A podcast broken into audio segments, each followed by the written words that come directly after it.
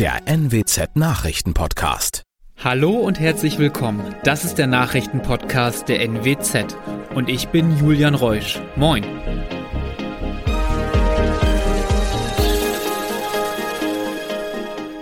Und das sind die regionalen Themen des Tages. Wirbel um Polizeifalschmeldung in Ostfriesland. Mediamarkt in Oldenburg kurzfristig geschlossen. Und Oldenburg plant über 10 Millionen Euro für Innenstadtprojekte.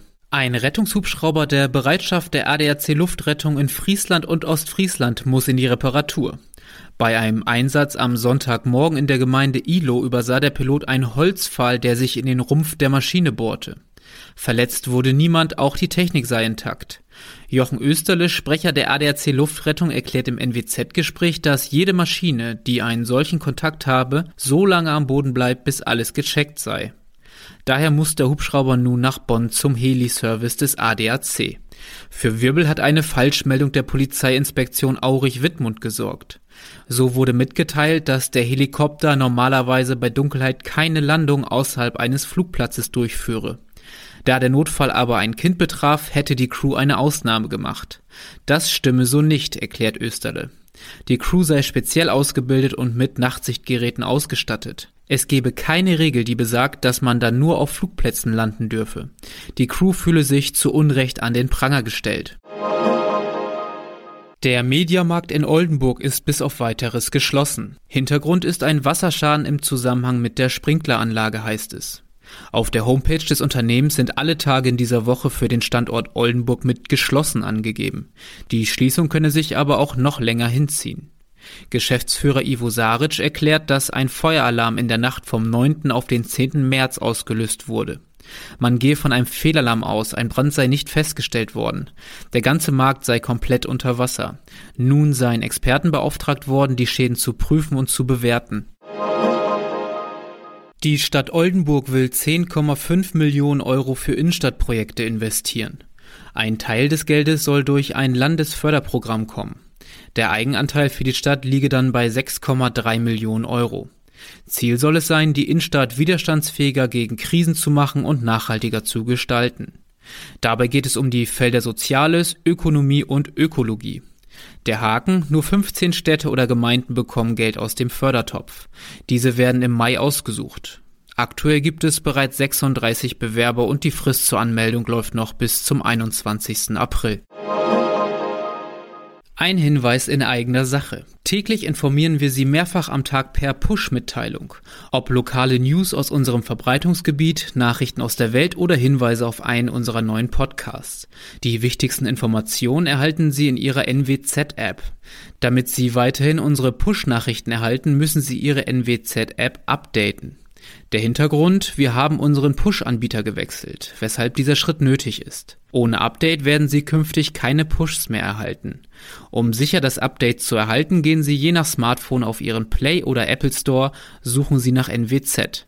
Dort sehen Sie einen Aktualisierungshinweis, mit dem Sie Ihre App updaten können. Und das waren sie auch schon, die regionalen Themen des Tages. Wenn Ihnen unser Angebot gefällt, würden wir uns freuen, wenn Sie unseren Podcast bei dem Anbieter Ihrer Wahl abonnieren. Dann verpassen Sie auch keine aktuelle Ausgabe mehr. Weitere News aus dem Nordwesten gibt es wie immer auf NWZ Online. Und für die Nachrichten aus Deutschland und der Welt gebe ich jetzt ab an unsere Kolleginnen und Kollegen aus Berlin. Vielen Dank und einen schönen guten Morgen. Ich bin Benjamin Kloß und das sind heute unsere Themen aus Deutschland und der Welt. Ukraine und die Einschätzung der USA. In Deutschland gibt es jetzt eine neue Art von Impfpflicht und die Bundesregierung mit ihrem Plan gegen Rechtsextremismus. Das russische Militär macht laut der US-Regierung doch nicht so große Fortschritte, wie Moskau behauptet. Vor allem der Vorstoß auf die ukrainische Hauptstadt Kiew komme nur langsam voran. Stellenweise seien die Soldaten weiter rund 15 Kilometer vom Stadtzentrum entfernt, sagte ein hoher US-Verteidigungsbeamter. Tina Eck berichtet aus Washington. Der russische Militärkonvoi ist nach Erkenntnissen des Pentagons immer noch nicht wirklich vorangekommen. Das russische Militär kämpfe mit strategischen und logistischen Problemen, meinen Experten. Vielleicht warten sie auch auf neue Waffen oder Befehle oder darauf, sich neu zu organisieren, sagte ein ehemaliger US-General. Der Widerstand der Ukraine sei sehr stark, heißt es aus dem Pentagon. Der Luftraum sei weiter umkämpft. Die Russen hätten trotz ihrer Ausrüstung dort nicht die Oberhand. UN-Generalsekretär Guterres hatte zuvor in eindringlichen Worten vor der Möglichkeit eines nuklearen Konflikts gewarnt. Heute, an diesem Dienstag, legt die Werbeauftragte der Bundesregierung Eva Högel ihren Jahresbericht zum Zustand der Bundeswehr vor. Sie dürfte einmal mehr Mängel und Soldatenbeschwerden beklagen. Aktuell dürfte dem Bericht aber eine besondere Bedeutung zukommen, denn wegen des Ukraine-Kriegs steht die Bundeswehr vor einer umfassenden Aufrüstung. Ina Heidemann berichtet aus Berlin. Als Konsequenz aus dem Krieg in der Ukraine hatte Bundeskanzler Scholz ein gigantisches Aufrüstungsprogramm für die Bundeswehr angekündigt. So sollen etwa 100 Milliarden Euro über ein Sondervermögen für Investitionen in die Ausrüstung der Truppe bereitgestellt werden. Die Bundesregierung will unter anderem die Luftwaffe mit F-35 Tarnkappenjets ausstatten. Dazu sollen bis zu 35 Maschinen beschafft werden. Sie sollen die vor mehr als 40 Jahren eingeführte Tornado-Flotte ablösen. Die F-35 gilt als modernstes Kampfflugzeug der Welt. In Deutschland gilt jetzt eine sogenannte einrichtungsbezogene Corona-Impfpflicht.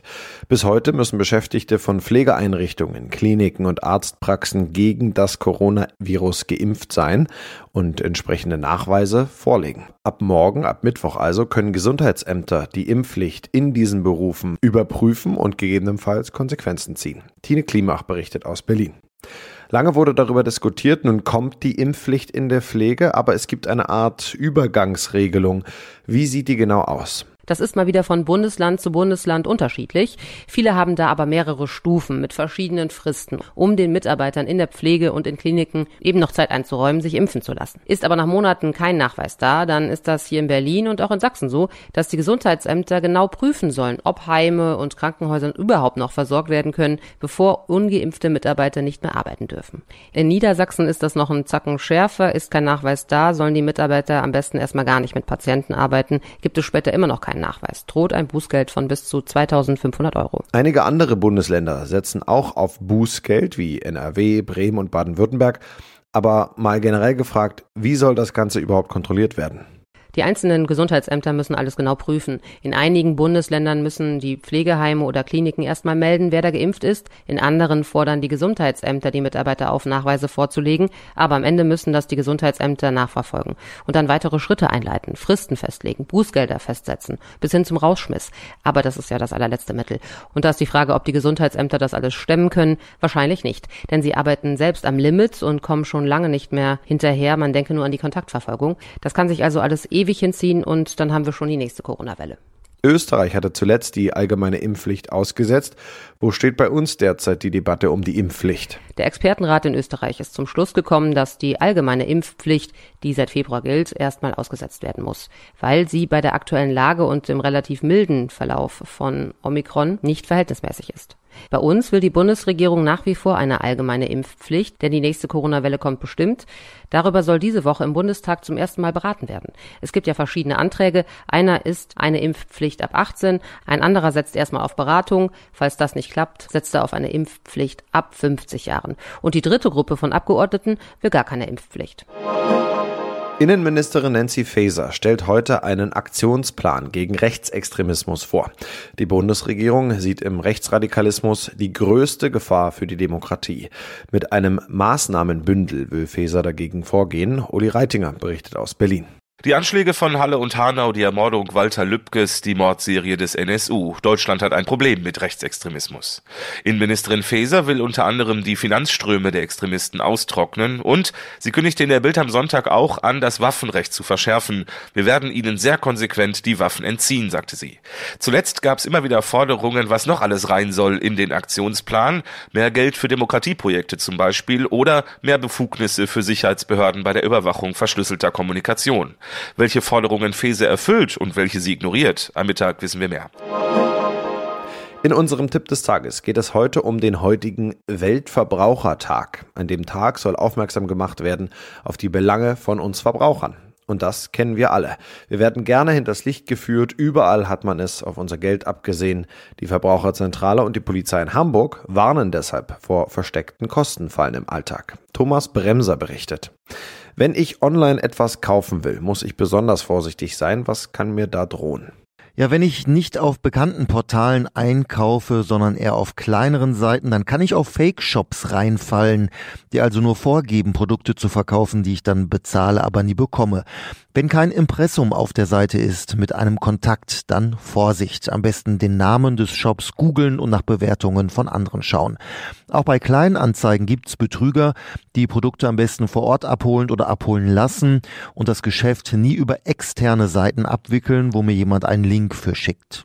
Es gibt beliebte Tricks, wie Betrüger an das Geld von uns Verbrauchern kommen wollen.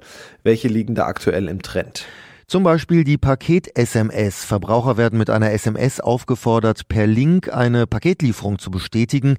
Wer auf den Link klickt, lädt sich aber eine Schadsoftware aufs Handy.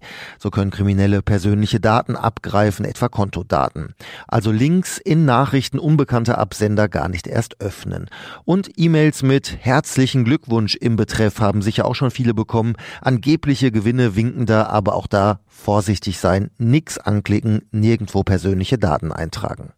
Kein Betrug, aber eine Kostenfalle droht, wenn ich zum Beispiel Apps auf mein Handy lade. Worauf muss ich da achten? Ja, wenn ich kostenlos Spiele oder andere Apps aufs Handy lade, muss ich darauf achten, dass bestimmte Funktionen Geld kosten könnten, wenn keine Werbung angezeigt werden soll zum Beispiel oder für bestimmte Waffen in einem Spiel. Wenn meine Kontodaten hinterlegt sind, dann reicht oft ein Klick aus und ich kaufe ein. Am besten also alle Bezahlfunktionen am Handy mit einer extra PIN absichern. Ansonsten gilt bei allen Verträgen, die ich im Internet abschließe, ich muss vor dem Kauf nochmal auf die Leistungen und die Kosten explizit hingewiesen werden, etwa mit einem Button, auf dem steht jetzt kostenpflichtig bestellen. Und das noch Londons Bürgermeister Kahn hat sich dafür ausgesprochen, ukrainische Flüchtlinge in Immobilien russischer Oligarchen in der britischen Hauptstadt unterzubringen. Ein Großteil der Wohnungen in London stünden ohnehin leer, sagte Kahn dem Sender Times Radio. Christoph Meyer berichtet aus London. Ist das einfach so möglich, in den Häusern und Wohnungen der Oligarchen Flüchtlinge unterzubringen? Ja, ob und wie das tatsächlich geschehen wird, ist noch völlig unklar. Fakt ist aber, dass noch in dieser Woche ein Gesetz in Kraft tritt, das die Beschlagnahmung solcher Immobilien vereinfacht. In vielen Fällen müssen aber auch erst einmal die Eigentumsverhältnisse geklärt werden, denn die Oligarchen verstecken sich oft hinter Briefkastenfirmen mit Sitz in der Karibik. Doch auch das soll das neue Gesetz einfacher machen. Die Entscheidung, ob in beschlagnahmten Wohnungen dann Flüchtlinge untergebracht werden, liegt aber nicht bei Londons Bürgermeister, sondern bei Premier Boris Johnson und seinem Kabinett. Und warum stehen die meisten Oligarchenimmobilien im Moment leer? Haben sie sich inzwischen alle aus dem Staub gemacht nach Russland? Nein, der Grund ist eher, dass viele Immobilien gar nicht zum Wohnen gekauft werden, sondern um Geld zu waschen. Das muss man sich ähnlich vorstellen wie Restaurants, in denen so gut wie nie ein Gast sitzt, aber die immer einen guten Umsatz machen. Das bedeutet, hier werden Gelder, die aus illegalen Geschäften oder aus Korruption stammen, in Immobilien angelegt. Und verkauft man diese Immobilien wieder, kann man den Erlös daraus wieder anderswo anlegen, ohne sich unangenehmen Fragen zur Herkunft des Geldes stellen zu müssen. Vor allem in London sollen sich ja viele Oligarchen wohlfühlen und dort viele Immobilien besitzen. Was sind das für Protz-Immobilien?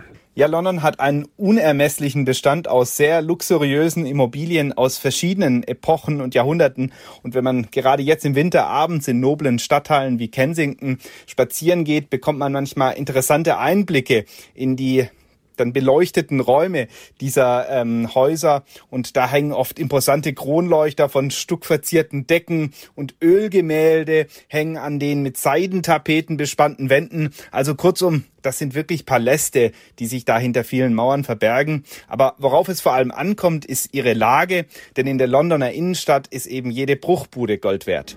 Das war's von mir. Ich bin Benjamin Kloß und wünsche Ihnen noch einen schönen Tag. Bis morgen.